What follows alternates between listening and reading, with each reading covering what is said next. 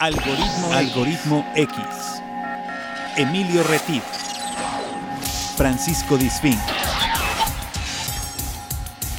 Esto es Algoritmo X. Comenzamos. ¿Qué tal? Buenos días, buenas tardes o buenas noches, dependiendo de la hora que nos hagas favor de sintonizarnos. Estás en Algoritmo X, eres bienvenido. Soy Emilio Retif, te agradezco si es la primera vez que nos escuchas por chiripa o por casualidad de la vida pues eres bienvenido. Si ya nos has escuchado en otras ocasiones, te agradecemos siempre el favor de tu atención. Y aprovecho para saludar a mi compañero, el irreverente, conocido en el bajo mundo como Paco Disfín. ¿Cómo estás, Paco? ¿Qué pasó? Ya empezamos mal, Emilio. ¿Qué pasó? ¿Cómo que irreverente? Yo nunca mente. Nunca mente he sido así. ¿Qué tal? Bienvenidos a Algoritmo X, otro espacio más que traemos hasta ustedes. Eh, ya no sé ni qué número es. Emilio es el que lleva la cuenta de esas cosas, pero eh, como siempre, una ventana abierta a conocer cosas nuevas, a conocer eh, mundos distintos y situaciones y sobre todo experiencias que nos van a llevar a tener mejor conocimiento de la vida a través de la experiencia. Así es. no de la experiencia propia, pero sí de la experiencia ajena. Del chisme. Así es, del chisme, exactamente. Nosotros nos damos a la tarea de contactar en esta versión de podcast a personas que están por cualquier parte del mundo eh, preferente mexicanos, preferentemente mexicanos, porque nosotros lo somos, pero no estamos cerrados a otras nacionalidades o personas que hablen el español, que es el idioma que da origen al algoritmo X. Los invitamos a que nos sigan en, nuestro perfil en Facebook como Algoritmo X. Y recuerden que tenemos un programa hermano en radio en Veracruz eh, que se llama igual, Algoritmo X, pero es la versión de radio que pasa todos los viernes a las 9 de la noche, hora central de México a través de radiomás.mx y ahí tenemos otros programas, otros contenidos. ¿No es así, Paco? Es correcto, tenemos otros contenidos, tenemos eh, programas que son muy similares porque tienen la misma línea de producción, simplemente que tenemos material distinto y además lo pueden encontrar si no nos han logrado escuchar en los programas anteriores, lo pueden hacer todavía a través de la liga de SoundCloud buscando Radio Más y dentro de Radio Más buscando Algoritmo X. Ahí están también todos los contenidos que hemos hecho para eh, la versión radio en vivo. Así es. Nuestros contenidos no son de esos eh, versión TikTok que son de 10 segundos, porque no es el enfoque. Nosotros vamos por temas, tratamos de darle cierta profundidad, ciertos matices y sobre todo con personajes, con personas de diferentes generaciones, de diferentes profesiones, actividades, oficios ubicaciones y demás, porque pensamos que la vida está llena de historias y cada historia eh, es ilustrativa y sirve de experiencia. decía mi abuelita que nadie experimenta en cabeza ajena. Yo pienso que sí, cuando ponemos atención a escuchar lo que otras personas nos comparten y podemos evitar uno que otro tropezón. ¿No es así, Paco? Sí, claro, no, no estamos dando clases tampoco, se trata de dar clases.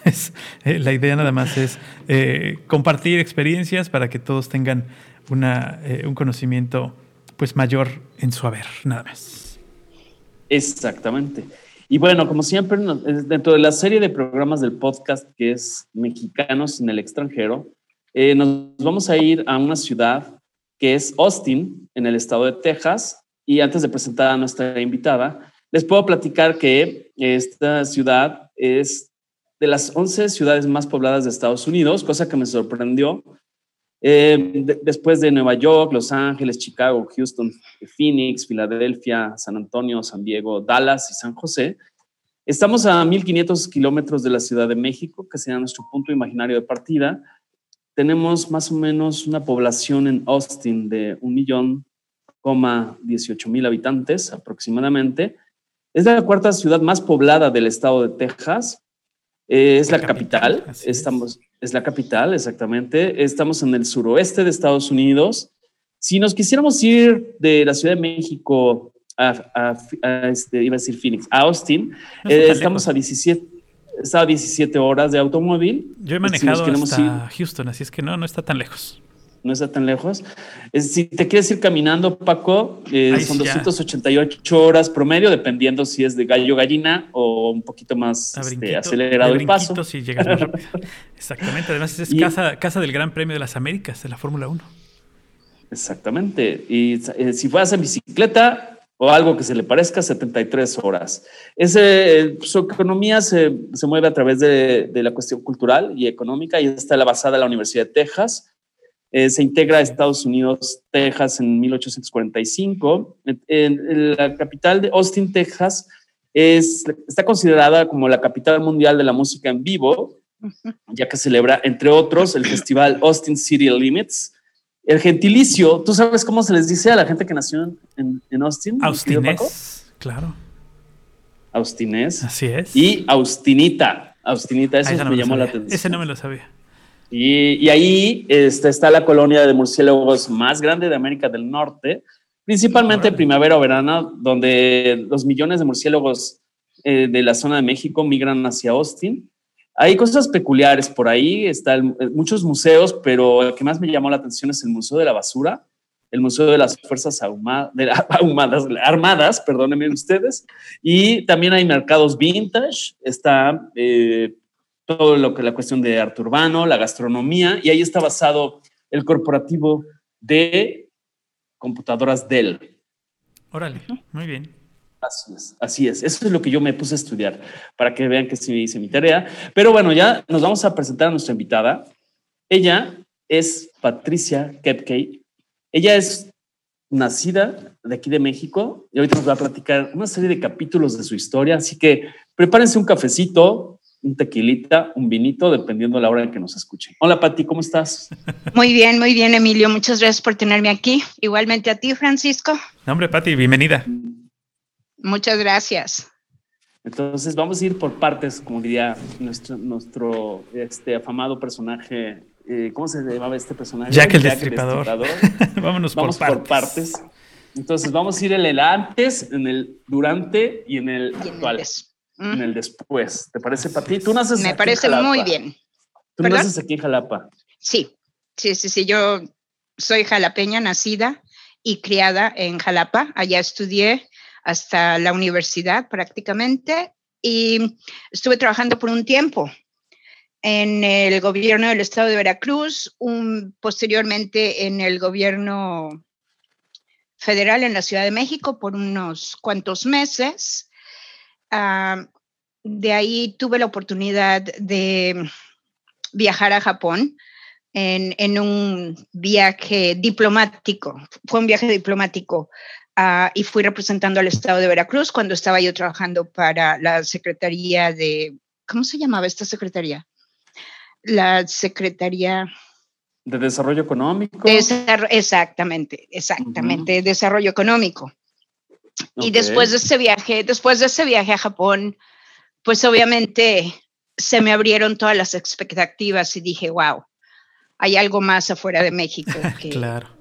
que no estoy obteniendo aquí. Y siempre he sido un poco rebelde, ¿no? Siempre he ido, no sé si es en contra de la corriente o, o- o yo, o sea, la- solamente el, el espíritu aventurero, ¿no? Y siempre tratando de encontrar algo que me estaba haciendo falta. Pero siempre eras una chica rebelde, así eras una chica motolínea. Pues sí, pero de cualquier manera les azul, deberías... colegio de monjas. Sí, sí, sí, pero les deberías de preguntar, pregúntale, pregúntale a tu hermana. Eso no se pelea, eso no se pelea con los rebeldes. Exacto. Te lo digo o sea, porque yo tengo dos ahí, así es que te lo puedo decir claramente. Sí, no, no, no, y además, digo, te podría decir preguntarle a las monjitas, pero pues no creo que vivan ya. Pero no, sí, o sea, me metía yo en muchos problemas ahí. Fue nada más, Ok. o sea, fui al motolínea por tradición. Claro. ok, por tradición. Muy bien, Sí, sí, por- porque por estamos hablando de Jalapa de los setentas, ¿no? Ah, o no, no. Am, Desde, desde bueno, antes. estamos, estamos hablando del- en- de Jalapa de los sesentas, sí. Ok, pero ya era, era kinder, Pati, eso era kinder. No. No, no, no. Ya deja Bueno, de o sacarle sea, la edad, Emilio, por Dios. Deja de sacarle la edad a Patricia, déjala en paz. O sea, haz de cuenta, fue prim- mi kinder y primaria y secundaria. Ajá. Órale, sí, No. aguantaste bastante las monjas. No, fue primaria, fue primaria. Eh, Bueno, estuve en, en el motolínea, ah, hice kinder, primaria, secundaria y gracias a Dios que no había prepa. Todavía porque no si no me hubieran... Ah, No, claro. no, no. Pero todavía era la época de las monjitas de pellizquito de monjita. O sea, Sí. era un colegio de Sí, solo mujeres. Todavía ellas llevaban la escuela, como dice, ahora ya no. No sé realmente cómo esté ahorita. No, ya no, ya no, ya no se dedican a eso. Ya solamente Mm. administran el dinero. Nada Ah, más. sí.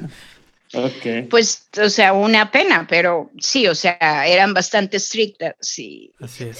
y pues yo nunca funcioné muy bien con reglas que me dijeran O sea- no puedes hacer eso sin darme una razón, ¿no? Pero bueno, Claro. O sea, o sea, eres después de, todo no, no salí Eres tan una de las excepciones que confirma la regla. Exacto. Sí, Ok. así es. Así es. Muy bueno, bien. nada, o sea, tuve varias compañeras así, o sea, no, no fui la única, pero, am, o sea, definitivamente sí ayudó mucho, ¿no? Ayudó mucho para darme, de muchis, para darme cuenta de muchas cosas, de, de qué era lo que quería, de que ah, hay algo más, no, na- o sea, nunca me llevé por lo que me decían. O sea, simple y sencillamente me decían algo, ¿no? O no hagas esto, por ejemplo. Y yo decía, bueno, pero ¿por qué no lo voy a hacer? claro. Que yo digo, ah, pues entonces si tú lo dices, lo voy a hacer. Dime por qué y entonces no lo hago. Entonces, ese tipo de razonamiento, ¿no? O sea, eras tú una baby boomer en, en- en este, en cuerpo y alma anticipado de millennial centennial. Pongámoslo de esa manera, sí. Ay, ¿no? sí, ok. Es Sí, una, sí, mez- sí. una mezcla rara, pero sí, eh, es, es muy común esa, eh, o o fue muy, fue muy dada esa ideología de no hagas esto porque no se debe, punto, sin darte una razón, ¿no? Y pues Por bueno, dogma no- de fe. Y no a cualquiera, no a cualquiera le entran esas ideologías. Y está muy bien Sí. también cuestionar. Y además eso te hace Sí. también conocer los límites y saber romperlos. Exacto. ¿No? O sea, no es, no es malo, Totalmente simplemente de acuerdo. te formó distinto y ya. Sí, ¿No? sí, sí, sí. Ok. O sea, no, Bueno, definitivamente. Todo iba más o menos tradicionalmente, una jalapeña, una provinciana, ¿Qué una fruta provincia vendía? media, una, ajá, una, pero una provincia mediana, entendiendo Jalapa de los 60, 70, parte de los 80, eh, donde pues, es una capital tranquila, ¿no? Donde, donde la avenida Murillo Vidal terminaba en el parquecito, este, ¿no? Este, Sí. donde tú vivías por ahí, por esa Es- zona, donde el exactamente. fraccionamiento en sueño, Ajá. el fraccionamiento Veracruz, las ánimas, pues todavía no se no pintaban por ahí, ¿no? O sea, salvo La primera o sea, calle. había que- exactamente, hay que imaginar esa, esa, ese Jalapa. O sea, eran, sí, eran excursiones para ir, por ejemplo, Claro, al Ime Café, a tomar café. Sí, no, no, o para ir, por ejemplo, de, de mi casa a cuando ustedes, Emilio, cuando tu familia se cambiaron a Briones. Claro, oh my era- God, era toda una era el campo, excursión, claro. o sea, wow. Sí, sí, sí. Entonces, las ánimas, bueno, no había, nada más estaba la avenida y no había nada, nada, nada, Claro. nada. Y al fraccionamiento de Veracruz también ibas básicamente de excursión, o sea, Donde todo Jalapa pasaba por Ávila Camacho. exactamente. El ADO estaba en Ávila. Camacho, ahí junto al Motolínea. Digo, para que se ubiquen, para los que son un poco retro, me han contado algunas personas que ahí estaba el ADO. que ahí estaba la, Sí, ahí estaba el ADO. antes del Burger King. Ahí por donde está el monumento. Sí, está el monumento a la madre y luego estaba el colegio Motolinía y luego eh, ¿Te acuerdas que estaba ahí el ADO? bueno, había y un estaba- burger, creo que era un Burger King que abrieron por Ah, ahí. pero eso ya fue- Esa es el ADO. Eso ya fue exactamente. Sí, después. eh, bueno, ADO. posteriormente. Creo que era Sí, un sí, sí. estacionamiento y de ahí estaba el ADO. Sí, claro, así es. Sí, Muy sí, sí. bien. Bueno, ahora, me gustaría para ir haciendo esa transición, para que se ponga Sí. bueno esto, yo, yo, tengo, yo me acuerdo de una anécdota de cómo llegaste tú, porque no llegaste directamente, hubo una escala antes de llegar a Austin, pero Ah, yo claro. me acuerdo, hay Hubo una dos. anécdota, sí, Dos sí, pero, pero yo me acuerdo una donde, si no recuerdo mal, y si tú no, corri- corrígeme la plana, eh, no sé, estabas en Veracruz Puerto tomando un café Sí, y había sí, un sí. periódico y de repente había, este, estudia inglés en Canadá. A ver, platícanos eso. Mira, lo que pasa es que después de que regresé a Japón me di cuenta que el inglés que tenía yo, pues o sea, tenía el conocimiento básico, por así decirlo, me daba a entender, pero me faltaba para poder hablar como yo quería hablar, para poder expresarme. Entonces, empecé a tomar clases de inglés en Harmon Hall. En, eh, imagínate, Harmon Hall. Y.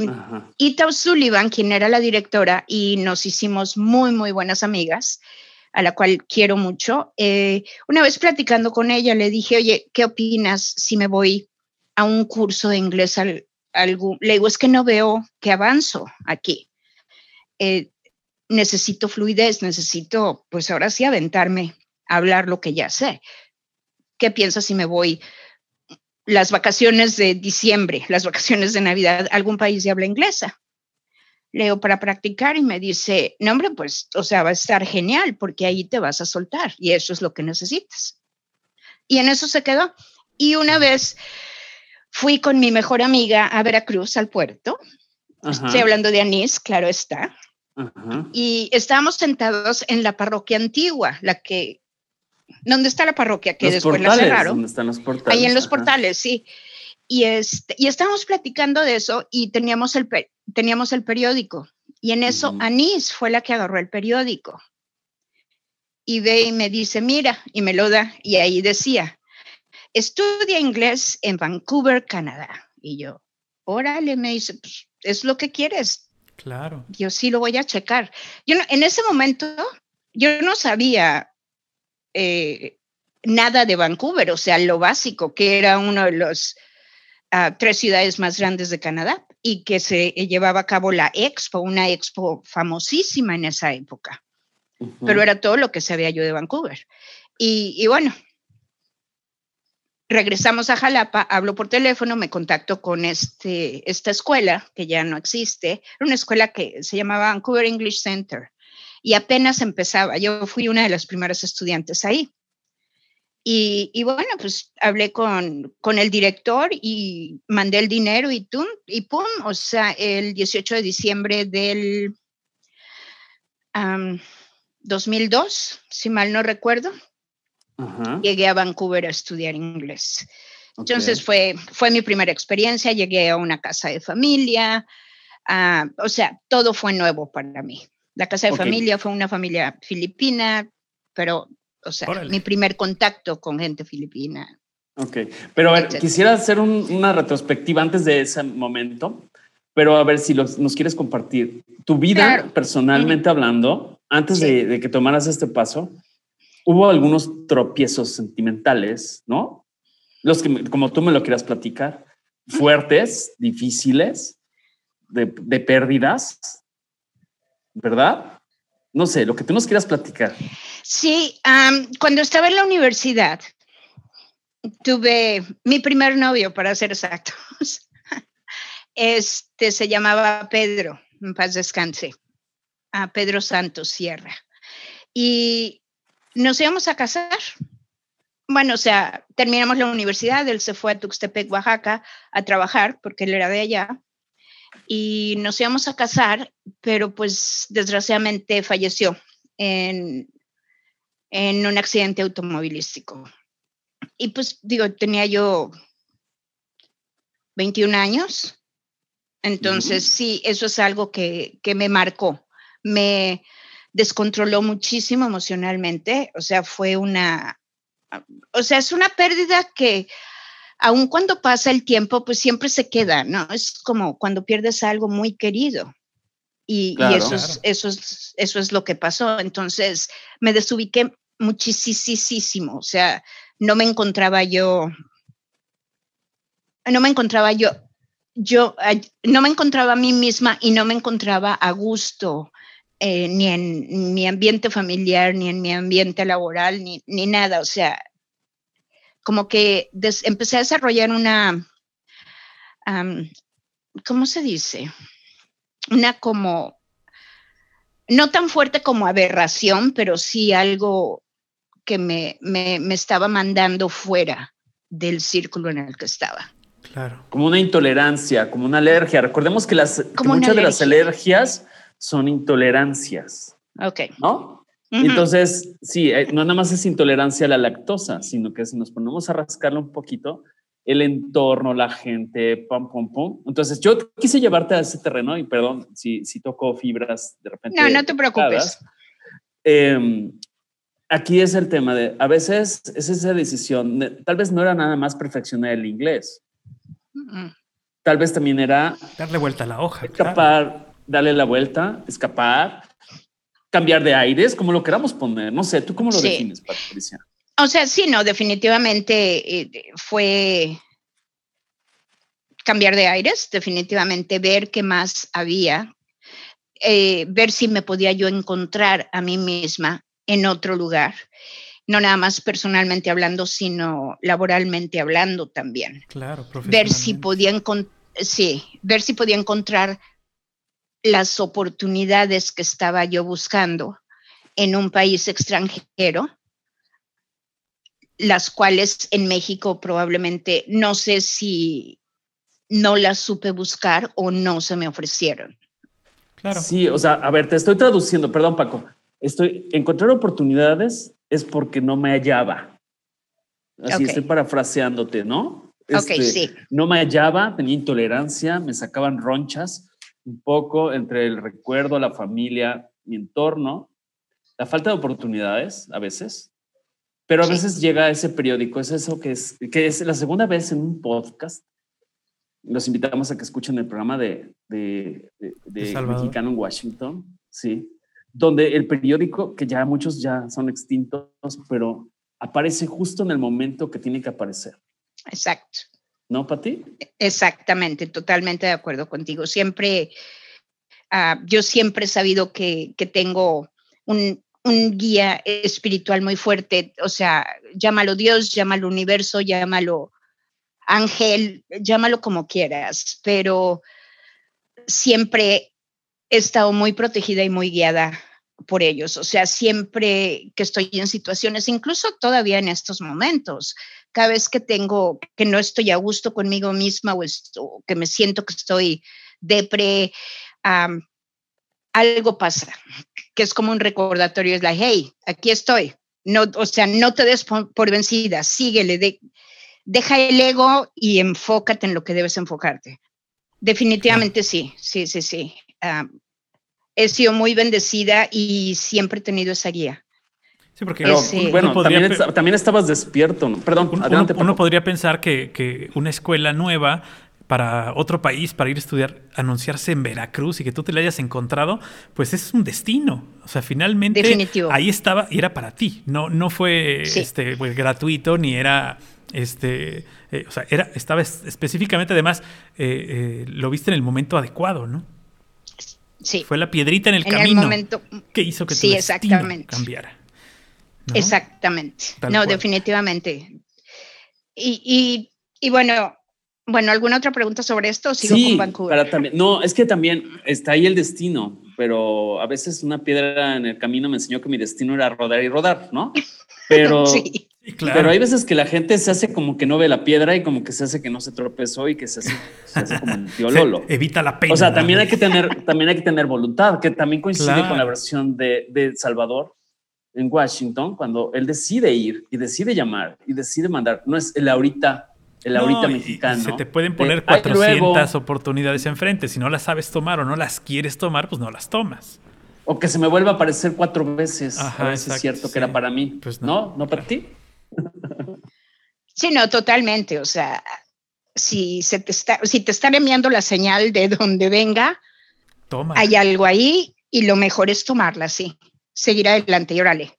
Exactamente. Porque sí hubo, o sea, perdón, antes de eso tuve varias así ceñitas que las ignoré completamente y no sabes, o sea, claro. cuando finalmente decidí tomar la decisión de hacer algo, dije, bueno, un poco tarde, pero más vale tarde que nunca. Sí, claro. exacto. Es como diría el personaje este de video, agarrando señal, agarrando señal, ¿no? Exacto. Hay un personaje por ahí que sale. ¿Sabes qué? Ahí está como que buscando señal y no encuentran en el modem. Es muy, ¿no? es muy buena analogía, perfecta analogía, exactamente. exactamente. Sí. Bueno, y entonces, ¿qué pasa? Nos decidimos ir a Vancouver. Sí, decido irme a Vancouver y estoy allá. O sea, yo llegué a Vancouver y haz de cuenta que yo llegué a mi casa. O sea, yo, yo llegué a mi casa. No sé, o sea, eso que dije, wow, yo aquí, he estado. Te acomodaste. De, aquí soy. Y, y, es el famoso déjà vu de que... Eso era lo que buscabas. Exacto, hacerlo, exacto. Y es algo como que yo ya había estado ahí. O sea, muy raro. O sea, yo por muchos años soñaba con un lugar que tenía montañas con nieve y tenía océano. y en el océano había pinos. Claro. O sea, en Veracruz no Sí, no, tenemos no pinos, así, tenemos claro. palmeras. Sí. Claro. Y también había osos. O sea, hay mucha Eh, gente que le gusta hacer exacto. osos a donde quiera que va. Eso sí, ¿Verdad? eso sí, sí. También hay y osos. a- Y hace cuenta, llego yo a Vancouver y que, o sea, me quedo impactada porque volteo de un lado y están las montañas con la nieve y volteo del otro y está el Océano Pacífico y dices, ¿cómo? Claro. Y luego voy a la playa y es una playa con pinos en el centro de la ciudad y dices, ¿en serio? O sea. ¿pero cómo? Y te, te empieza a caer el 20, ¿no? Entonces yo me sentí así como que de Era- aquí estoy. Era tu destino. Venga. Yo creo que sí, o sea, definitivamente. Y, y pues ya, te digo, fueron nada más dos semanas y me acuerdo que iba yo con una compañera de la escuela, eh, tenía yo que, que hablar por teléfono a, a mi abuela, en paz descanse. Y entonces fuimos a, a un lugar que se, una, un lugar donde había teléfonos. En esa época no, los celulares y todo eso no, o sea, todavía no. Claro. Entonces, eh, me acuerdo que voy caminando con, con esta amiga Miriam y en eso doy la vuelta. O sea, iba yo en, en la calle de Pender y en eso vuel- doy la vuelta a la derecha en la calle de Hastings, en Vancouver, y haz de cuenta que siento, siento como una fuerza, o sea, como un impulso. Y, y me quedo así, me quedé parada y me dice, me dice, Miriam, me dice, ¿estás bien? Le dije, ¿sabes qué? Le digo, yo no sé por qué, pero yo aquí voy a vivir. Y me, ay, que estás loca. Yo, llámale como quieras, pero yo aquí voy a vivir. Pasó, conocí a una chica que fue mi ángel y sigue siendo mi ángel y es una de mis mejores amigas en Canadá, a Lori, y también ella me apoyó muchísimo. Entonces, para no hacerte el cuento largo, eh, dos días antes de regresarme a, a Jalapa, conocí a, a mi ex. A Sí, pero algo tenía que ver con la fotografía, ¿no? Una tienda de Sí, fotografía. exactamente, Cuando todavía no había fotografía digital.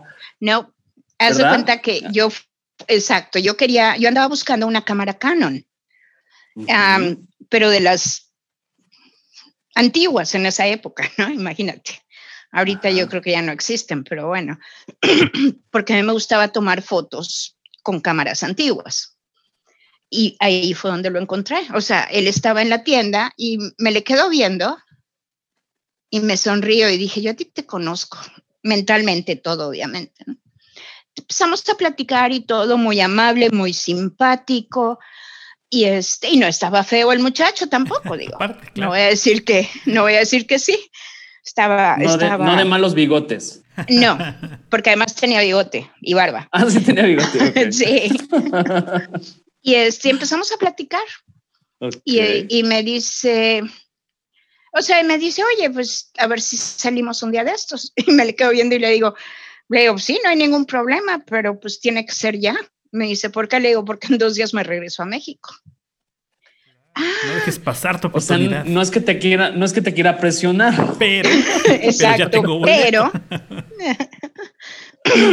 y sí, este, al día siguiente fuimos a cenar y pues sí, ahí hubo un, o sea, hubo un, Un aeronazo como de la Rosa de Guadalupe. exacto, exacto. Ajá. Y este, y posteriormente yo me regreso a México, me regreso a Jalapa y me di cuenta que no, que, que no era, no quería yo estar en Jalapa. Definitivamente yo me tenía que, que salir de Jalapa por muchas cosas, O muchas sea, regresaron razones. las alergias, las ronchitas, todo. todo, o sea, todo. Y regresaron peor. Y Claro. me acuerdo que hablé con una amiga que trabajaba en la embajada canadiense. Y este, y, y me ayudó a, hacer el trámite de visa y todo eso. Y, y ¿cuándo fue? En, ha de haber sido como en marzo o en abril del 2003, del, de 1993, que Ajá. me regresé a, a Vancouver. Me regresé a Ajá. Vancouver y fue muy chistoso porque yo llegué a casa de la familia con la que había estado, el homestay, que le llaman familias que te reciben. Hicimos muy buena amistad y yo llegué con ellos. les dije, pues, o sea, nada más un tiempo mientras Me acomodo. encuentro un trabajo y me acomodo y todo eso, y le estaba yo pagando, ¿no? Y, y sí, así fue, pero muy chistoso porque me acuerdo que contacté a, a, a mi ex, a Peter. Que también Y- se llama y- Pedro. Sí, otro Pedro. Ok, Otro Pedro. Y le, y le dije, este, oye, no, pues que estoy aquí, ¿no? Y el otro se, se apanica como buen canadiense. Oh my God, no, no, pero yo no ando buscando nada, yo no te puedo ofrecer nada. Y yo, nada más me le quedé viendo y le dije, mira, si estoy aquí es porque yo quiero estar aquí, no por ti. Digo, ayudaste un poquito, pero tú no eres mi razón, soy yo. Y bueno, de ahí eh, nos distanciamos él y yo. Y me acuerdo que, o sea, me salí de la casa, de esa casa, me fui a vivir a un a un mini, mini, mini micro apartamento, que era como una cabina de barco, Ajá. porque era, estaba bastante agradable, pero era lo único que podía pagar en ese tiempo. Y empecé a trabajar en un, en una tienda, es como una panadería que se llamaba el Muffin Break.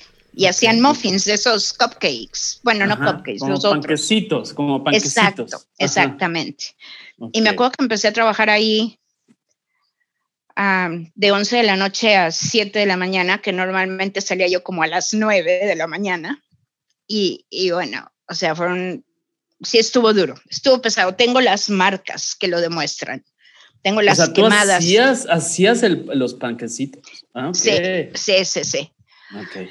Sí, y este, y al poco tiempo, este Peter me, me contacta.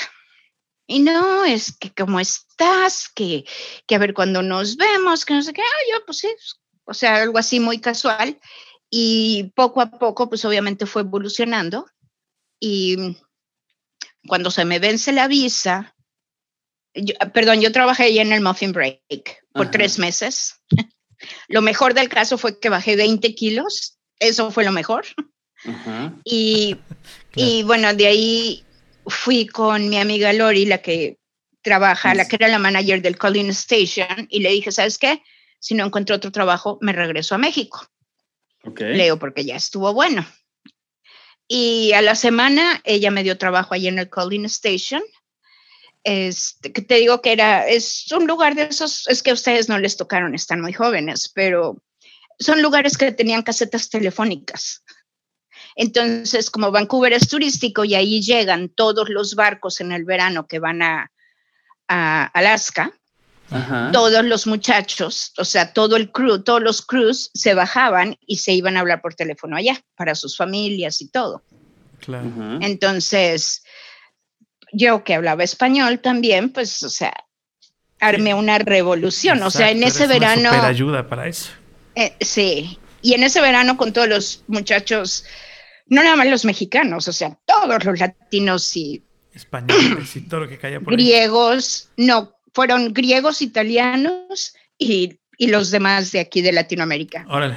Recibí, yo creo que más de 100 este, propuestas de matrimonio. Órale. No, bueno, o sea, Pues sí, o sea, nada más los veía yo y les decía, ¿crees que soy tonta o que vienes de un barco? claro. O sea, tú estás casado, tienes familia, pero vienes a un barco y pues a Pero ver es- quién er- cae. ¿no? er- Eras, O eras sea, la, de, la de ese puerto, nada más. Sí, sí, sí. Pero bueno, bueno, lo importante fue que sí llevó muchas ventas a- Claro. al lugar este. Llevó muchas, Claro. muchas ventas. Entonces fue un verano maravilloso. O sea, yo me la pasé tan bien, en serio, con mi amiga Lori.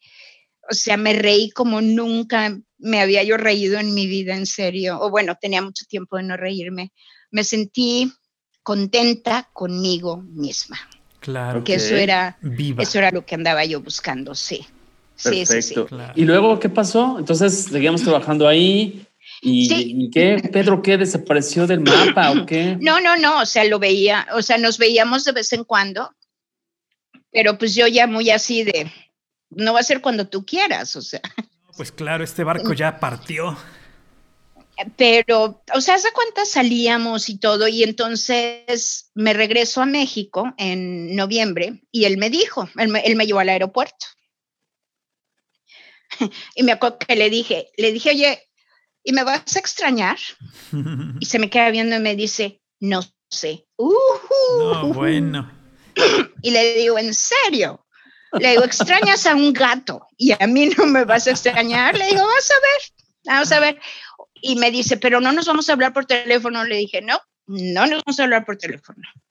Regreso a Jalapa. A la semana me está hablando por teléfono. Y dices, pues, ¿cómo? O sea, sí o no. Exacto. Pero, y de ahí, pues, obviamente fue una relación, empezó más formal eh, de larga distancia, por así decirlo, y después él me fue a ver a Jalapa. Y estuvimos, estuvimos allá como que habrán sido unos seis meses. Y me dijo, ya cuando se tenía que regresar, me dijo, ¿sabes qué? Que quiero que te regreses conmigo. Y yo, pues ok. Muy bien. Y se me queda viendo, me dice, ¿cómo que ok? Le digo, sí, o sea, y le digo, de cualquier manera me iba yo a regresar, ya sea que me preguntaras o no, yo me iba a regresar. Claro, lo mío está ya. sí, y sí, nos regresamos y ya empezamos a vivir juntos y al poco tiempo nos casamos. Nos casamos y este, él seguía haciendo su fotografía y yo fue cuando empecé a trabajar en la industria de inglés como segunda lengua. Claro. Que es sí, porque Vancouver es la industria, una de las industrias principales es justamente la enseñanza del idioma e inglés a los extranjeros, porque está en la parte, digamos, británica, o en la parte de, inglés. Sí. Este, y es muy famosa porque recibe gente de Corea y recibe gente de todos los países del mundo para estudiar. Lo que tú hacías era coordinación de homestay, ¿recuerdo bien? Exactamente. Empecé, bueno, de hecho, empecé como recepcionista en una escuela pequeña, pero pues a las dos semanas ya estaba yo aburrida y fui con el jefe y le dije, oiga, quiero más, o sea, los ayudo con el marketing, los ayudo con el homestay. Y así fue cuando, como inicié en esto. Ok. Y me empezaron a mandar a México para ir a ferias educacionales y, y bueno, también a los estudiantes que, que, llegaban, pues yo los ayudaba a conseguir el homestay, o sea, las, la, claro la estancia en casa de familia. Sí, sí, sí. Era, el enlace, fuiste el enlace por, pues, por la facilidad de idioma y todo esto. Muy bien. y ya para entonces empezó a cocinar o a fraguar el que tú pudieras adquirir la nacionalidad canadiense.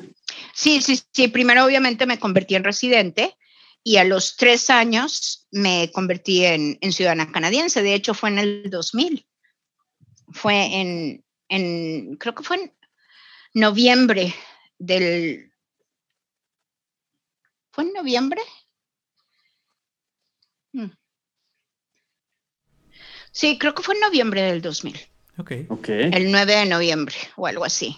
Ok. Que, que fue que me dieron la ciudadanía. Okay. Ciudadanía. ¿Y renuncias a la mexicana? No, cómo está? precisamente, lo que pasa es que no, yo pude haber sacado la ciudadanía antes, pero em, en México no te autorizaban en esa, o sea, en los noventas no, no te autorizaban a, tener dos nacionalidades. Y yo no quería renunciar a mi nacionalidad mexicana. Entonces, cuando sale, antes de que Salinas de Gortari saliera, él prácticamente eh, no sé, autorizó cambió la ley para que todos los extranjeros, todos los mexicanos en el extranjero pudieran tener dos nacionalidades, ah, ser dual. Y en ese momento es cuando yo decido convertirme en canadiense. Claro. Ok. Ahora, ¿cuánto tiempo estuviste viviendo en Canadá, este Patti? Eh, espérame. Digo, así ya vas a sacar la regla de tres. Ya la saqué. El, abaco. Vamos a sacar el abaco para ver cuántos, cuántos años fueron. 27 años. Wow. 27 años. 27 años. Porque, o sea, posteriormente en el 96, 97 me casé con Peter y estuvimos juntos hasta... Estuvimos juntos por 19 años, para ser exactos. Ok. Y cuando nos separamos, a mí me di, eh, bueno, ok, antes de eso, eh, lo que pasa, vuelvo a lo mismo, estuve en la industria de inglés como segunda lengua, pero estuve con diferentes escuelas, escuelitas pequeñas, pequeñas, pequeñas, y yo estaba como hambrienta, como que quería yo trabajar para una de las escuelas grandes. Entonces eh, se dio la oportunidad de un headhunter, de hecho, fue quien me contactó, porque había una escuela, um, Language Studies Canada, que estaba buscando eh, una coordinadora de acomodaciones para los estudiantes. ¿Ahí están? Sí, sí te escuchamos. Ah, ok, perdón, perdón, para los estudiantes. Entonces, fui a una entrevista ah, con, con, la directora, Gabriela Moro, una señora italiana fenomenal, que somos muy amigas ahorita, sí, sigo ah, teniendo contacto con ella. Y, y Gabriela, o sea, no, es que yo te quiero y te quiero, pero algo sucedió que no me dieron la posición en ese momento. Entonces yo seguí con esta escuelita, ¿no? Pero yo ya le tenía, ahora sí, quien no, quien, sí, no y quien, quien no crea en la ley de atracción, yo les puedo decir que sí funciona.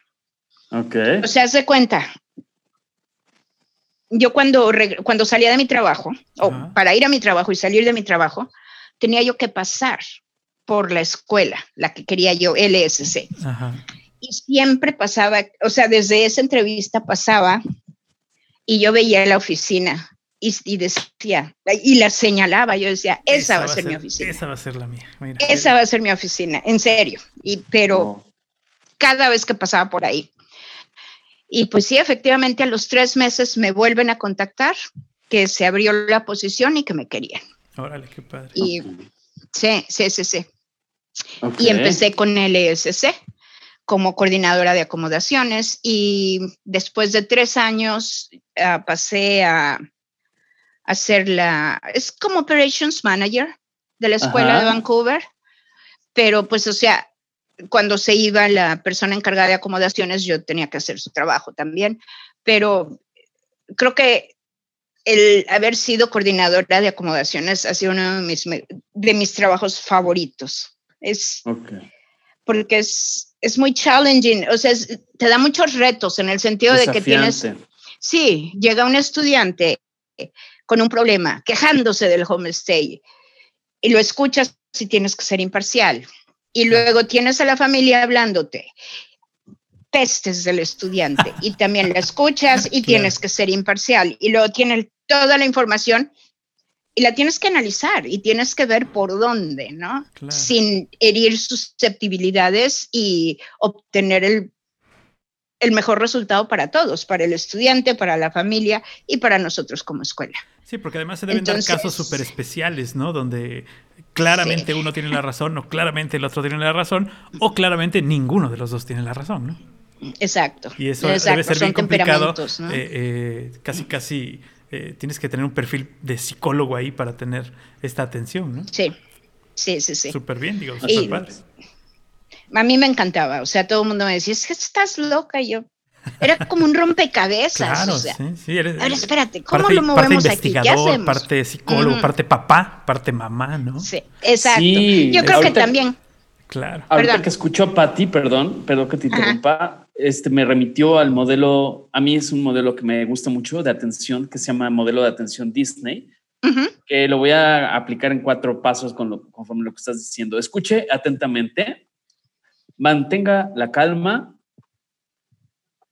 eh, ofrezca empatía y brinde soluciones. ¿No? Exactamente. Okay, Ahí está. Ahí están esos cuatro pasos. Digo, para cualquier, dependiendo si vendes panquecitos, si vendes este, servicios en cualquier parte de donde nos escuchen. Claro. Acuérdense de esos cuatro pasos. Pati los acaba de decir. Exactamente. Es que es cierto, es cierto. Ok. Y, este, bueno, y luego estoy con el ESC. Empecé yo en noviembre, en noviembre noviembre 26 del 2006. Tengo buena memoria para algunas cosas. Y en, fue en el 2006. Estoy con ellos siete años y un día llegamos al trabajo, nos habla el dueño de la escuela, porque tenía, LSC tenía cuatro escuelas en, en Canadá, que eran eh, Calgary, Montreal, Toronto y Vancouver. Yo estaba en la escuela de Vancouver. Ajá. Y, o sea, llegamos al trabajo y el, el, dueño de la compañía nos habla para decirnos que había vendido las escuelas. Dices, oh my God. Ok. Entonces, al que habrá sido, o sea, dijeron, y, y, nos dijeron, por el momento todo va a seguir igual, pero pues, o sea, los dueños y, y el personal que se va a encargar va a llegar ahí en unos meses. Y sí, efectivamente, eh, llegaron y, y, pues obviamente eran los nervios, ¿no? De qué es lo que iba a pasar. Claro. Y yo, yo tuve la, fortuna, la fortuna de conocer a Mari Montanaro, quien era la directora de admisiones globalmente de EC English. La escuela está, o sea, EC English es una escuela que inició en Malta y tiene más de 25 años en el mercado. Y la ideología de EC era la misma ideología de LSC, por eso fue que el dueño de EC contactó al dueño de LSC e hicieron el pacto y, y sí, compraron las fusión, escuelas. Claro. Exactamente, okay. exactamente. Entonces, cuando Mari fue a Vancouver a hablar conmigo, eh, me ofreció la posición de, de, Senior Admissions Executive, ejecutiva de admisiones senior. No, lo dejamos sin el senior. Era por antigüedad, no por vejez, ¿eh? Conste. Sí, claro. Este, y, y me dijo, pero está basada en Toronto. Y yo, no, pues sabes que déjame hablarlo con, con mi esposo, porque todavía estaba casada. Claro. Con Peter. Y empezaron con mucho, o sea, ya las cosas no estaban muy bien en mi vida personal, entonces, o sea, inicialmente había dicho que sí, después dijo que no, y después que quería que pagaran todo, etcétera, etcétera. Claro. O sea, fueron muchos. No, pero además para los que nos están escuchando, que tengan una idea de que estar en Vancouver y moverse a Toronto son cuatro mil y pico de kilómetros, estás completamente uh -huh. del otro lado, es otra sí. vida totalmente distinta. ¿no? Es como es. si te dijeran este, que trabajas en Campeche y te dan una posición en Tijuana, algo así, y más, uh -huh. y más todavía, uh -huh. más lejos. Sí, sí, sí. Okay. sí. Entonces, pues, o sea, en ese momento, ok, me quedé ahí. Y en el 2013, pues, este, resulta que nos separamos. Ok. Mi ex y yo por una... Anyways. Sí, por una, una situación. Por una serie de situaciones que, que ahorita hasta me da risa, por Dios. Dices, claro. gracias a ah, Dios. Eso es lo importante, que te dé risa. Sí. Porque, y digo, que se dieron en el momento adecuado, ¿no crees? Exactamente, porque en el momento en que se da, Ajá. ahí en ese momento, lo primero, o sea, estaba yo, o sea, des, no, no, no, o sea, estaba que lloraba y lloraba y lloraba y el corazón claro. roto y ay, Dios mío, no voy a sobrevivir, ya sabes, ¿no? El drama. Exacto. Como buena jalapeña y libanesa, además, además o sea. Además, claro. o sea, y intensa. Este, sí, no, súper. Más que los colombianos y los adoro, pero bueno, este. Um, me dice, hablo con mi hermano, le dije, se me está dando esta oportunidad y me dice, hermano, vete. Me claro. dice, ¿Qué, ¿qué, tienes en, ¿qué tienes en Vancouver? Le digo, pues nada. O sea, no tenía yo casa, no tenía yo carro, no tenía yo hijos. Me dice, entonces, me dice, vámonos. Pues sí. O sea, un, un este, inicias nuevamente desde allá. Yo estoy, ok. Y le hablo, le mando un mensaje por Skype a, a mi jefa, la que es mi jefa ahorita, quien es la, la manager de admisiones de, de Latinoamérica. Y, y, es chistoso porque le puse, este, oye, te tengo que decir algo, te tengo noticias. Y algo pasó, no sé si recibió una llamada o algo pasó que se me olvidó y nada más le mandé ese mensaje. la dejaste con el, así de con, y la, en eso con la historia. Sí, en serio, en eso volteo como 15 minutos y me pone, ¿me vas a dejar aquí colgada o qué onda? O sea, ¿qué pasa? Claro. Entonces ya, ya le puse, le dije, no, pues sabes qué, me voy a Toronto. No, hombre. A los cinco minutos, Mari de Malta ya me estaba llamando, todo el mundo súper feliz, o sea, tristes de lo que me había pasado, pero felices de que me iba para allá. Claro. Entonces, Entonces, de sí. ahí de Vancouver te fuiste a Toronto. Esa sí no, no la me no me acordaba de eso. Sí, de Vancouver me fui a Toronto y este y estuve en Toronto siete años, Órale. 19. Órale. Muy bien, pues sí, te, reci- recibieron. Siete, ocho años, más o menos. Y, y pues bien interesante, que te, te voy a decir, como ciudad espectacular, a mí me gusta más Vancouver porque es divino. Sí, o sea, coincido contigo. Es mucho más bonito Vancouver sí, que Toronto. sí. Toronto es, es una metrópoli, es como la Ciudad de México, o sea, hay- tiene cosas muy bonitas y todo, pero Es más Así es. caótica, ¿no? Sí, no, definitivamente. Pero Vancouver es más bonito, es más, wow. O sea, eso Sí, tiene- lo extraño mucho de Vancouver. Sin embargo, Sin embargo, la sociedad de Toronto, o sea, a mí en lo personal me gustó más que la de Vancouver, Ok. porque es, es más multicultural. Claro, es cosmopolita. O sea, exacto. Y la gente te acepta más. Ok, o sea, es- más abierta. Es más abierta, es más abierta y más sincera. ok. Sí, es- es, es- es menos tradicionalista que Vancouver, ¿no? Eh, Lo que pasa es menos No, no cerrada, sé menos cerrada en el asunto de aceptarte desde fuera. Tal vez. Ajá, Están más acostumbrados a recibir más gente, tal vez. Pueda ser eso. Exacto, ¿no? exacto. Y, y de- y más que nada tener más nacionalidades, porque la, la gran mayoría de los inmigrantes, bueno, ahorita ya ha cambiado, pero cuando yo estaba allá, la gran mayoría de los inmigrantes eran asiáticos. Ok. Sí, es cierto. Entonces, bueno, había hindús también, ¿no? Porque hay barrios, o sea, el, el- barrios de personas de la India, pero, o sea, esos básicamente eran los grupos predominantes en cuestiones de inmigración. No había muchos latinos, por ejemplo, ¿no? Sí, claro. Claro. Entonces, sí. Muy bien. Bueno, y siete años en Toronto. ¿Y luego qué onda? ¿Cómo aparecimos Pues- en Austin? Exacto, entonces me voy a Toronto.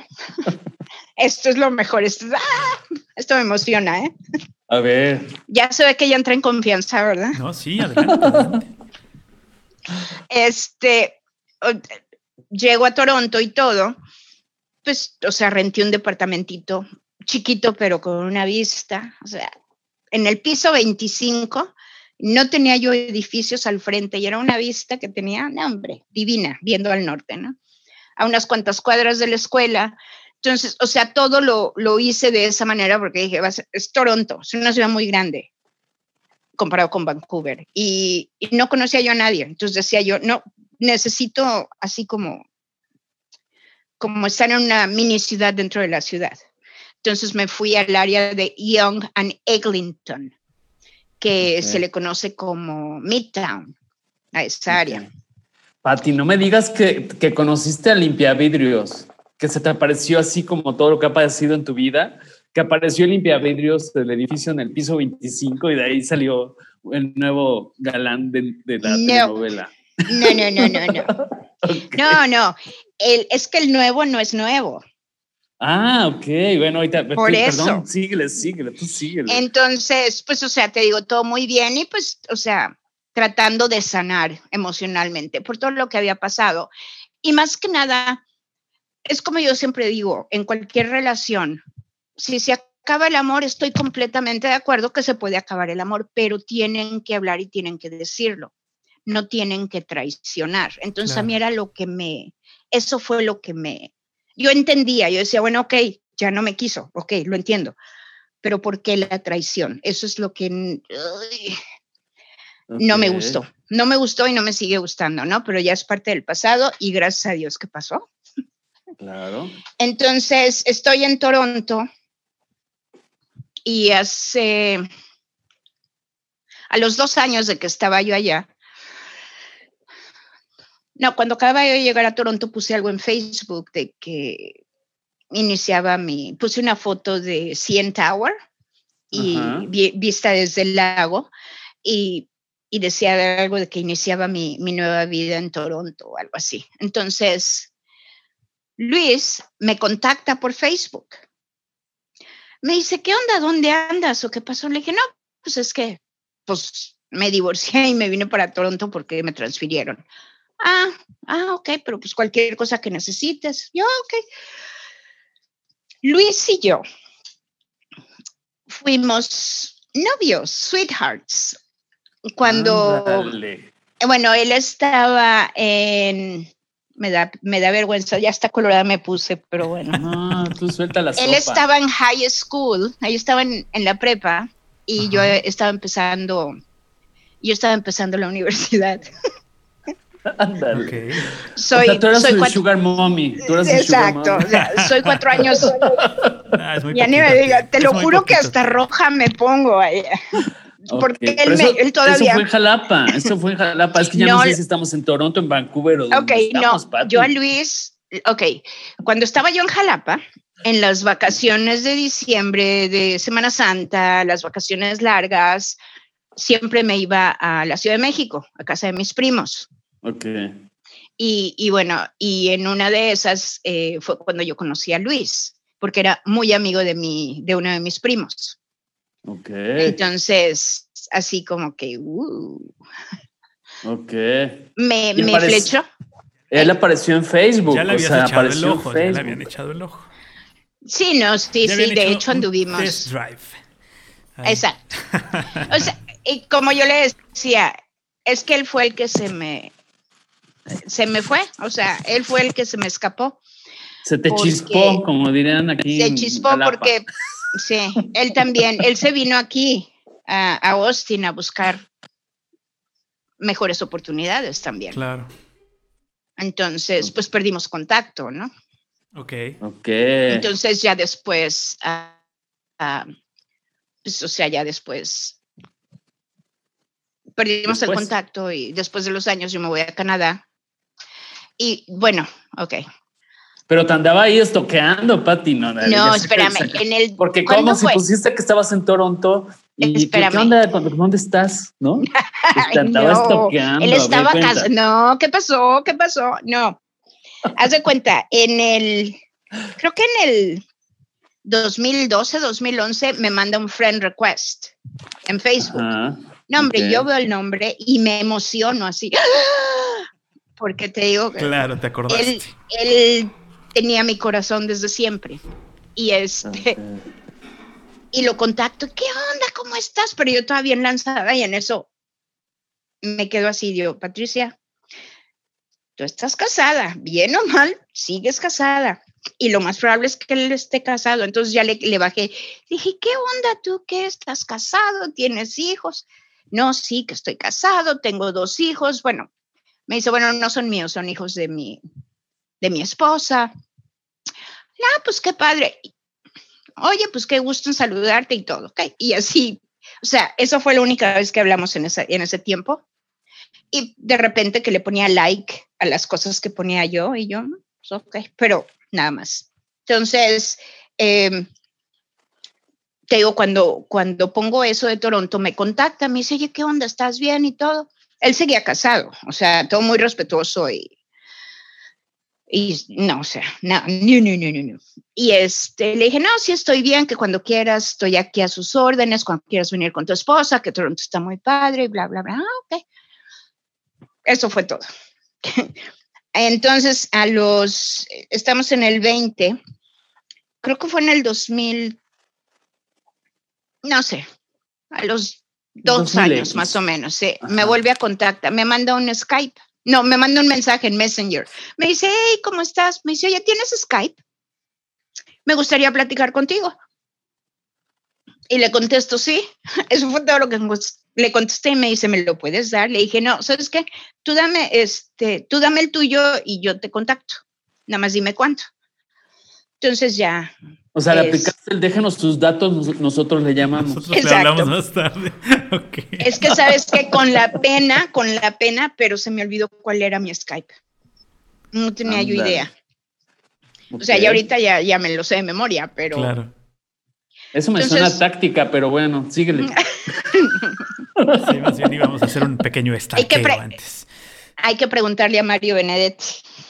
Sí, sí, sí. Amigos de Netflix, contacten a Patricia Kepke, por favor. Tiene una cantidad de historias interesantes. Y luego, Pati, ¿qué No, pasó? Y hace cuenta, me contacta y pues imagínate, o sea, cuando me contactó que quería, o sea, yo súper emocionada, pero muy respetuosa, hasta- ¿no? O sea, Pero hasta se te olvidó el, el- el- el Skype. esto sí, ¿no? O sea. Por fin, el sábado, no sé a qué hora, no sé, a las 10 de la mañana o algo así, entonces ya me meto a Skype, pero pues todavía bien arregladita, ya sabes, y que la pestaña y bueno. Entonces, pues, o sea, sale, ¿no? O sea, ya nos contactamos y lo veo en Skype y el corazón me empieza a latir. Y empiezo con, o sea, casi, casi como que me iba a dar un, ta- un ataque al corazón y yo, relájate, ¿Cuál Patricia, relájate. ¿Cuál adolescente te agarraron? En serio, que, que fue muy padre porque tenía mucho tiempo de no sentir eso, honestamente. Y este, y yo pues muy emocionada, ¿qué onda? Qué gusto verte, que te ves muy bien, que de verdad. Le dije, ¿tú qué onda? ¿Cómo estás? ¿Qué van a venir a verme o qué? Pero yo lo veía como sombrío, su cara así como triste, ¿no? Yo, ok, Oye, ¿y la esposa no no. estaba atrás de él en la cámara? espérate. Me dice, no, es que aquí estoy, aquí estoy, me dice más o menos. Le digo, Así "¿Por como la ¿Qué?". puerta de Alcalá. Casi, casi. Ajá. Le digo, ¿por qué? ¿Qué onda? dice, no, pues es que, pues que me pidieron el divorcio. ¿Cómo crees, Patricia? No, haz de cuenta, sentí tan feo porque pues yo todavía estaba sanando, ¿no? No, hombre, le dije, no, que lo siento muchísimo y ahí me tienes dándoles consejos de que, oye, pero ¿por qué no se van al counselor? ¿Por qué no ven a esta gente? ¿Por qué no tratan de hablar? Que son muchos años. Me dice, no, pues es que ya se trató todo y no hay marcha atrás. Y yo, uff. Claro, además le comprendías, comprendías todo este proceso, ¿no? Tan Sí, sí, sí, sí. Empezamos a platicar sobre eso, ¿no? Le dije, pues, ¿sabes qué? Va a pasar esto. Va a haber muchos amigos que se decían amigos tuyos que se van a desaparecer de tu Te vida. van a tomar un lado, etc. Exactamente. Le digo, entonces, lo que te va a convenir es enfocarte al trabajo, pero siempre dándote tiempo a que sanes, etcétera, etcétera, ¿no? Le digo, pues cuando quieras platicar. Pero, o sea, muy, Bajo perfil. sí, sí, sí, sí, sí, sí, sí. Ok. Y este, ah, no, pero sabes que regresando cuando lo acababa yo de ver en Pero no las haces así con las, no las haces así con las pestañitas, así que te que decías que tenía. Así no, de que- no, no, Como no. Bugs ok. Bunny cuando hacía. no, pero haz de a la- cuenta a la lo que coneja. Algo así. no, pero lo que sí hice en cuanto le dije hola y lo vi, o sea, era una sonrisa la que tenía yo de felicidad, que le dije, Pero "Ok, por verlo o porque te estaba diciendo una noticia. no, eso fue antes de la noticia, no, por ver te ganó la risa. Casi, casi. no, sí, me le, me le quedo viendo y le dije, ok, le digo, te voy a decir algo, no me lo tomes a mal, prácticamente no te estoy tirando el hueso ni nada de eso. Le dije, pero sí, y le dije, pero Pero cuando nos tengo que- casamos. le- no, le dije, te tengo que decir esto. Le digo, tú siempre has tenido, tienes y tendrás un lugar muy especial en mi corazón. Y nada más dice, ok, so, cuéntame, ¿cuándo van a venir? Y ahí bolas me Pues avientan. cómo ¿no? que Pues, van, cómo que van, pues quién más, Sí, sí, sí. quién más, ¿Cómo? el van es van más, es, mu- es multitud, ¿no? Es multitud, sí. Ajá. No, pero, y pues empezamos como amigos, o sea, honestamente, cuando, pues, o sea, cuando pasa uno por un breakup, o sea, un, un rompimiento. Un rompimiento Ajá. fuerte, pues, digo, lo que menos quieres es tener otra relación, ¿no? Honestamente. Entonces, pues nada más platicábamos por Skype como una o dos veces al mes, inicialmente, y pues nada más para que él hablara, ¿no? Y sacara todo. O sea, como su terapeuta. Sí, sí, sí. Lo cual también a mí me ayudaba mucho porque yo prácticamente me estaba escuchando a mí misma con lo que le estaba diciendo. ¿Te ayudaba para qué? ¿Para tácticas de pizarrón? ¿O te ayudaba como para saber qué piso, qué, qué terreno pisabas?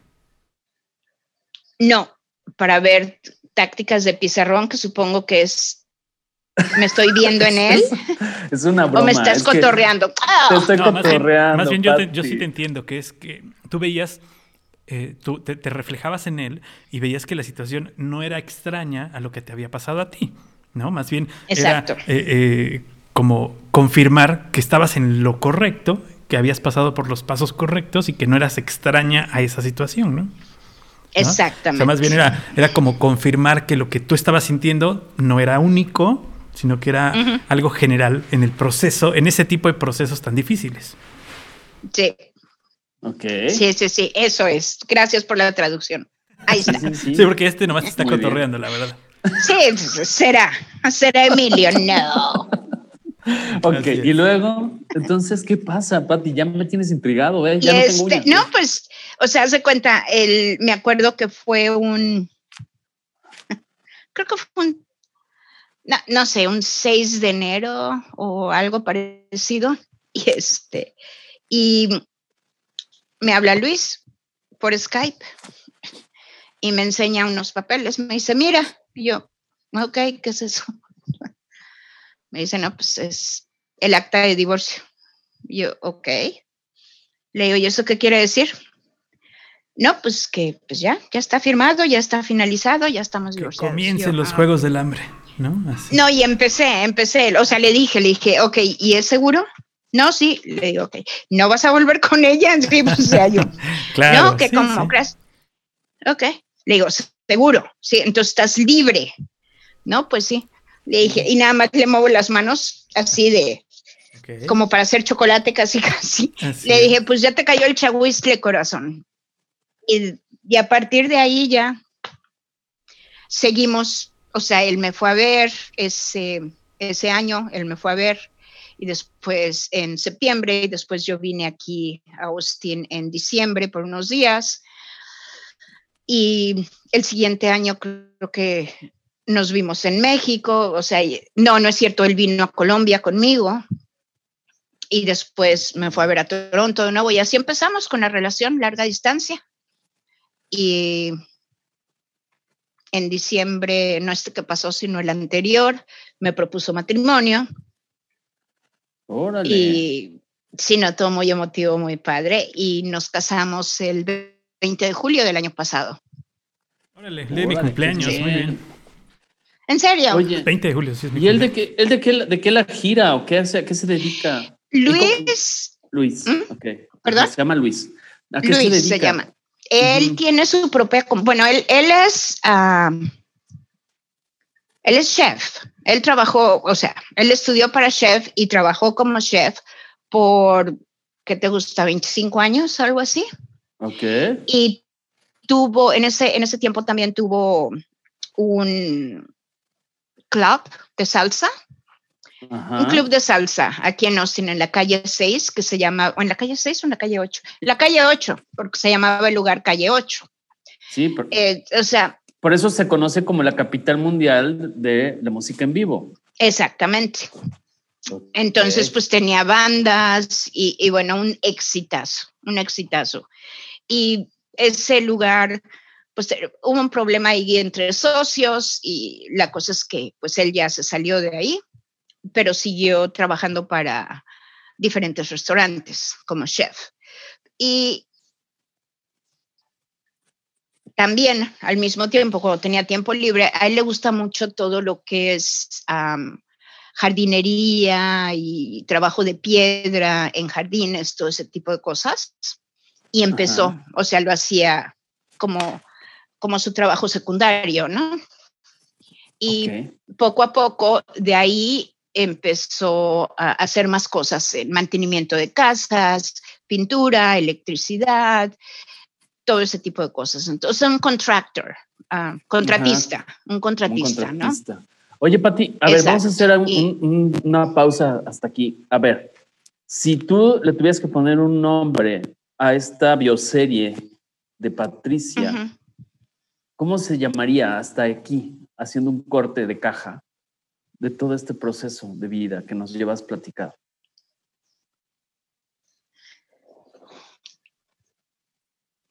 Se la pones, hasta se calladita la se pones puso. difícil, se la pones difícil porque son demasiados capítulos. Son como tres temporadas con nombres distintos, Emilio. Pues sí, pero hay que Le oye. llamaría Ajá. el gran, el gran Premio de México. El Gran Premio de México. Ok. O bueno, ¿Por, por las curvas el- o qué? El- sería el gran, el gran premio de una mexicana en el extranjero. Ok.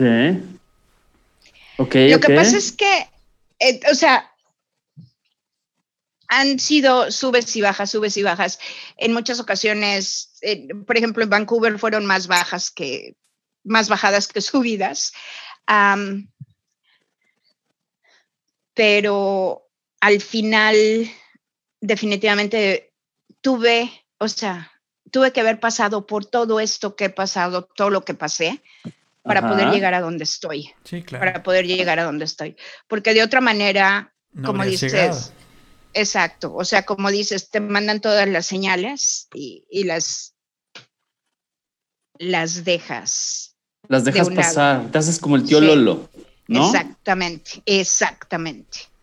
Entonces, pues, o sea, es, es que no sé cómo le podría yo llamar, honestamente, pero Ok. es, Digo, sea, llega un nada más- No, no, sí, pero es que llega un momento en que ya no se trata ni siquiera de país, o sea, de, de- de México, de Canadá, de Estados Unidos, sino Ajá. se trata de, de, ah, de todo lo que tenemos que hacer, todo, o sea, de todo lo que tenemos, todo por lo que tenemos que pasar para poder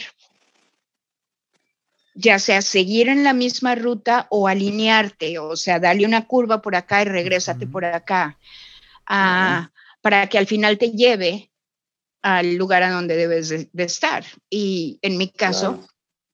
todas estas vivencias y todo eso me trajo al lugar a donde pertenezco desde siempre, que es con Luis. Claro. Entonces, Fíjate que hay una frase, perdón, Paco, hay una frase, les invito a que vean una película que se llama El, el exótico Hotel Marigold, que hay una Ay, me frase que a encanta. mí me gusta mucho, mucho Ajá. que dice, al final todo va a acabar bien. Y si no Ujú. acaba bien, es que aún no es el final. ¿No? O sea, la Exactamente. historia, la historia se sigue tejiendo, ¿no, Pati? Por eso nada más hacer Exacto, un ¿no? corte de caja, ¿no? No es para que ya sea así la- las memorias. No, no, no. Es hasta aquí Es- llevamos este corte de caja. Es, sí, no, definitivamente es curioso. Una, estaba platicando con una amiga de Toronto y me decía, ok, es, o sea, Luis, ya estás casada con Luis, ¿cómo estás? Le digo, feliz, o sea, no podría estar más contenta. Me dice, y, pero, ¿y de aquí qué? Le digo, mira, es tengo la foto, tenemos la foto, ¿ok? Y la acabamos de poner en el marco. Le digo, pero ahora se trata de empezar a construir el marco parte por parte por parte. La pared, claro. Entonces, Claro, es, claro. es que en inglés se oye mejor. O sea, no, no, como que no se puede traducir, pero, pero sí, o sea, básicamente es eso, no es un trabajo, o sea, no es, es una labor de amor, vamos. Y, y- Sí, claro. y como lo dices, no es exactamente, no es el final, es el proceso a donde vas. Exactamente. Y es el proceso donde, donde eh, todas estas curvas y todos estos eh, recovecos y todas estas callejuelas que, que cruzaste durante tu vida te llevaron a esta, que es ahora el lugar donde debes estar ahora. ¿no? Exactamente. Y ese es, precisa- eso es lo más, lo más padre, que lo estás disfrutando en el ahora, lo estás viviendo en el ahora y sabes que este es el ahora que querías. Exacto. ¿no? Y ahora todo lo que, todo lo que venga, todo lo que, lo que surja y todo lo que se te presente, pues tendrá que ver con mantener este ahora y este bien y este estar contento y este estar juntos y todo esto, ¿no? Eh, todo esto tendrá que irse sumando como una gran receta, tu marido siendo chef, pues como una gran receta y todos los ingredientes tendrán que sacar un buen caldo, Ah, no, definitivamente. ¿no? Exacto. Sí. El ¿Y mejor sí- dijera. ¿Y tú sigues, tú sigues chambeando o ya eres Sí. coordinadora de homestay ahí en el hogar del hogar? No, no, no. No, de hecho, eh, te digo que yo sigo con mi trabajo de EC. Me Ok. dejaron venirme para Toronto porque eso fue eh, antes de la pandemia prácticamente. Este, me, me autorizaron a, a trabajar desde aquí. Entonces yo trabajo de casa. Y ahora, como diría un personaje por ahí, la pandemia te vino como anillo al dedo, ¿no? Nombre perfecto, porque ya todo el mundo trabaja de casa, entonces Claro. ya. Ok. Sí, sí, se confirmó, se confirmó que era la solución a tomar, ¿no? Trabajar Sí, desde casa. sí. Qué padre. Digo, la verdad, esa Sí, fue- qué bueno, sí, que, sí, qué bueno sí. que fue una decisión propia previa a esto y no fue una necesidad por la pandemia. ¿no? Eh, Exactamente. eh, Fue más fácil de adoptar, digamos. Eh, Sí, no, definitivamente, Muy bien, definitivamente. Muy bien. Sí, no, y sigo, sigo con la compañía. Acabo de, de cumplir 14 años. No, 14, Ah, 16 años Muy bien. con la compañía. Wow. Sí. No, pues eres una- O sea, un estuchito de historias, mi querida Patti. No, hombre, no sabes. O sea, para la próxima tienen que venir aquí. Nos echamos un tequilita, un abandonado. Claro. Exacto. Y entonces seguimos estaría con mal- las pláticas. No estaría mal en octubre del año que entra que ya se pueda viajar, ir, ir al Gran ¿Es en Premio. Al? Gran Premio de Fórmula 1, por ejemplo. Sí, el Gran Premio de Fórmula 1. Es el último, además, es el último en Austin. eh, al parecer es el Así último, es. entonces pues, lo- supongo que le van a despedir con un buen boom. Ah, no, me imagino que sí. No, o sea, eso definitivamente. Y a escuchar alguna, escuchar musiquita. Exacto. Capital de música en vivo, pues seguramente habrá por ahí algo que escuchar. Ujú. ¿No? Ah, no, definitivamente. Siempre. Muy bien. Oye, Pati, y algo antes de terminar, porque ha estado buenísima la charla. ¿Qué otra cosa nos quisieras compartir que no te hayamos preguntado? Am, Yo quisiera preguntarte antes de que tú nos compartas así como para el cierre.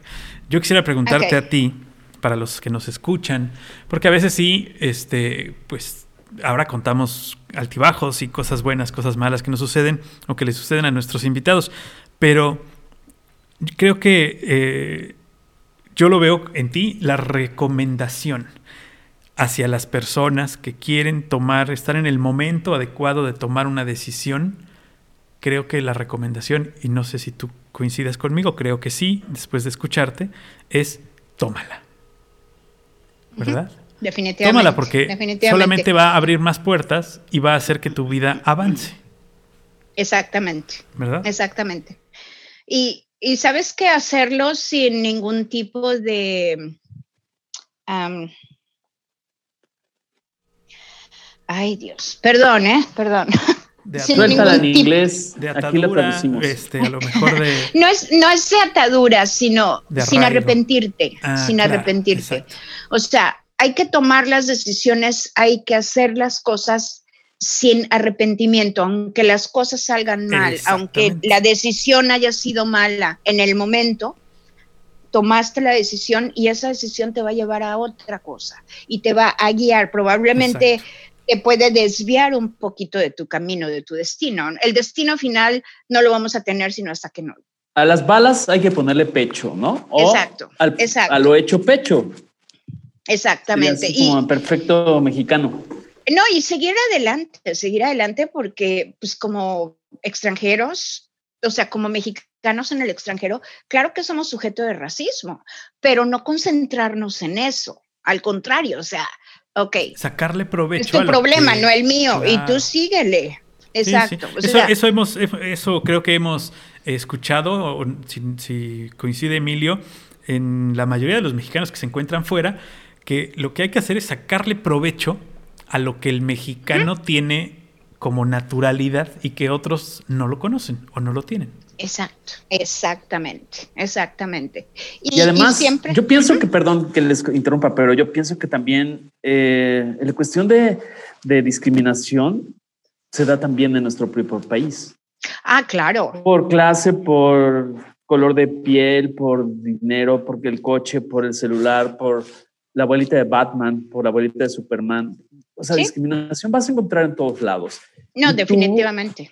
Pienso que está, saber separar, ¿no? Las piedritas, así como lo hacían las abuelitas, del frijol y del arroz, le tienes que ir quitando las piedritas. Claro. ¿no? Totalmente de acuerdo contigo, sí, sí, sí, sí, y no ser víctimas, al contrario, o sea, porque hay mucha gente que se queda, ay, es que pobre de mí, en serio, o sea, vámonos. No, yo pienso que eso, eh, es, es ser víctima, es, con, es como hay un grupo, que, había un grupo que se llamaba Víctimas del Doctor Cerebro, ¿no? Ajá. Y es la mente, la mente, que no es lo mismo que cerebro, este, está ahí, está, son las telarañas, que por eso hemos hablado. Nosotros queremos tejer telarañas, pero para quitarnos las telarañas de la cabeza. Y es Sí. todas estas historias, que no necesitan ser personajes famosos.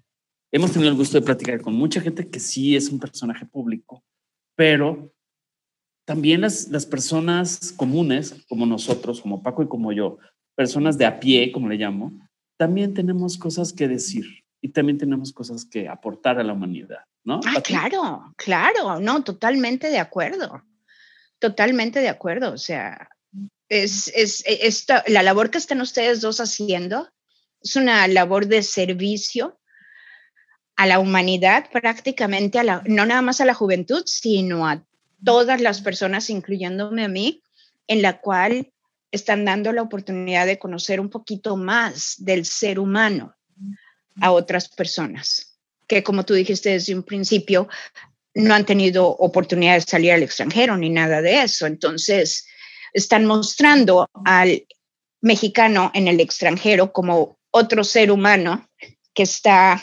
igual que todos los demás, luchando día a día para poder vivir de la mejor manera posible. Y no me estoy refiriendo nada más a lo material, sino emocionalmente hablando, Claro, mentalmente hablando, espiritualmente hablando. Sí. Claro. Y eso es, eso es genial, eso es grandioso. Sí, Claro. además, que- aceptar los momentos que llegan y sacar lo bueno de ellos, creo que es lo más importante. Sí. Tienes, eh, no, no vas a tener la oportunidad, ojalá y la tuvieras, la oportunidad de tener solamente momentos buenos. Ojalá y pudiéramos claro, decir, solamente claro. voy a tener momentos buenos. Lo que sí está en tu capacidad personal es sacar lo bueno de estos momentos malos y de estos momentos que a lo mejor te dan una cachetada en la cara y dices, wow, no me lo esperaba, ¿no? Pues bueno, de esa cachetada saca algo. Sí. Saca, saca. no, definitivamente. Entonces, eso es lo importante, tener esa capacidad de definir cuál es lo que qué es lo que voy a sacar de estos momentos, tanto buenos como malos. Ujú. Efectivamente. Así es. Y- Y voy Efectivamente. a sonar a, a portavoz de la campaña de Oxxo, ¿no? Pero a veces la solución está a la vuelta de tu vida, está a la vuelta de tu vida, como dice el eslogan, ¿no? Y es, esa es parte de, a veces es cuestión nada más de, de alejarnos un poco de- del problema, o sea, porque tenemos el problema aquí, y pues si te Sí. haces un poquito para atrás y ves allá, un poquito más allá de, tu nariz o de nuestra nariz, Así es. vamos a poder encontrarle otra dimensión. Y acuérdense, eh, yo ahorita lo que estoy, eh, esta, este, este capítulo, este episodio, que es el último del año Así es. de Cerramos Algoritmo el año. X, con este cerramos el Ay. año. Ajá. Sí, sí, sí, simbólicamente. Les quiero recordar algo, y no sé si estés de acuerdo, Pati, que cualquier etapa de la vida, ya seamos millennials, rukenials, centennials, baby boomers o lo- la generación que seamos, parte en cuatro, en cuatro etapas. Retrospectiva, pero no para Ujú. que te enganches en el pasado.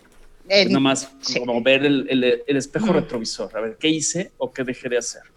Luego viene la introspectiva ujú. hacia adentro, cómo me siento con esto. Luego la perspectiva, que es desde mi tiempo presente, levantar la vista, dejar de hacer contacto con, con los bajos recuerdos, con los bajos momentos y Sí. levantar la mirada al horizonte y que vengan más Torontos, más Vancouvers, más em, Texas, Austin, Texas, X, lo- el nombre que ustedes le quieran poner. Sao Paulo, la ciudad que quieran, ¿no? Ujú. Ujú. Luego la prospectiva, que es el futuro. ¿Qué opinas, Pati? No, estoy completamente de acuerdo contigo. O sea, es definitivamente tiene que ser así, porque no podemos vivir en el pasado. Debemos de recordar nuestro pasado para vivir el presente y para forjar el futuro. Es o sea, correcto. definitivamente. Lo debemos de recordar ese pasado, pero no debemos de vivir ahí. Sí, pero no, no estarse flagelando con el pasado, ¿no? Así con, Ah, con las, Exacto. con las exacto. cartas del pasado y con los- lo que dejé de hacer. Exacto, no, y hay mucha gente que lo hace. o sea, que Así dices, es. ay, qué flojera. O sea, en serio, yo he tenido amigas que les he dicho, en serio, ya me lo contaste como cinco veces, ya cámbiale, por favor. Sí, sí, sí. A veces Pero, faltan unas cachetadas guajoloteras. ¿Verdad? Estoy completamente de acuerdo. Muy bien, Pati. Pues encantado, encantado de tenerte aquí, encantado Muchas de, gracias. de que nos hayas brindado de este conocerte, porque también a mí, chicos, yo no te conocía, pero qué bueno que, que Muchísimo gusto, te tomaste esta, esta, oportunidad de, de, platicar con nosotros, de platicar con todos los que nos escuchan, que son ¿cuántos países, Emilio? Pues hasta septiembre 39 países. Les mandamos un saludo. Sí, entonces. Y los que, los que, los que faltan, mi querido Paco, que estamos juntando nuestros tres cacahuates y nuestras cajas de acción para ir a visitarlos ahora. Así es. Yo ya pedí mis cajas de huevo para echar mi ropa, este, mis, morrales para llevar mis calzones. Pero yo no ya tienes una silla para dormir en Madrid, ya tienes un café en Suecia. Exacto, en cuanto nos digan ya pueden viajar, nos vamos a ir a viajar a algún lado, seguro. Ah, no, definitivamente. Y espero que vengan también aquí. Claro que sí, por sí. También que vengan por acá. Así por ahí te caemos, mi querida Patti. Pues te, mando un abrazo. Dime, dime, dime, Patti. Al contrario, una cosa, una cosa más. Tienen este personas que los escuchan en Colombia. Sí. Sí, Colombia y Argentina. A ver, dinos. Ok. Colombia, amo a Colombia. O sea, yo por mi trabajo eh, tengo mucho contacto con, con, colombianos y, bueno, hasta antes de la pandemia iba yo al menos una vez al año a Colombia. Adoro, adoro trabajar con los colombianos. O sea, y una de mis mejores amigas es colombiana y bueno, o sea, todo mi amor para Colombia, por favor. Muy bien, pues obviamente todo mi amor para México, claro, como buena mexicana y veracruzana y para todos los demás que nos escuchan, por favor. Y muchísimas gracias por darme esta oportunidad. Mira, te doy rápidamente la estadística. En Colombia nos escuchan en Narino, Bogotá, Antioquia y Valle del Cauca. Ay, qué padre. Entonces, bueno, ahí estamos. Yes. Muchas y bueno, gracias. A, los, que nos escuchen y les, les decimos lo que Paco sugiere cada episodio del programa en radio o de podcast, escúchenos, opinen y compartan. Porque así, al estar 24/7, podemos replicar esas historias que hacen resonancia hacia otra persona en cualquier lugar del mundo donde entiendan español y pues casos como el de Patty, historias como las de Patty, lecciones de vida, creo que son las que nos van, nos van forjando el espíritu, la mente, el corazón y todo esto, ¿no? ¿Está así, Paco? Es correcto y muchísimas gracias Patricia de verdad este, por habernos acompañado. Espero que sea la primera de muchas. Espero que más adelante tengamos más historias que contar y más pláticas que eh, eh ah, compartir. Claro que sí. ¿Eh? Claro que sí, mil gracias, de verdad. Muchísimas gracias. Gracias Emilio, nos escuchamos en la próxima aquí en el Algoritmo X. Gracias, feliz año. Esperemos que el 2021 venga un poquito más este menos encerrado, cargado de cosas positivas, ya, ya que nos podamos salir a orear un poco. Y pues gracias por escucharnos y regresamos. Este, como diría, ¿qué personaje del cine diría? I'll be back. Este, Terminator. estaré de regreso. Terminator. Estaremos de regreso. Así es. Exactamente. Salchichón. Entonces, feliz año, feliz Navidad. Gracias por escuchar este par de, de, ¿cómo se llamará? De locos aventureros. Así es. Esto es Algoritmo X. Feliz año. Hasta la próxima. Algoritmo, Algoritmo X. Emilio Retif. Francisco Disfín. Esto fue Algoritmo X.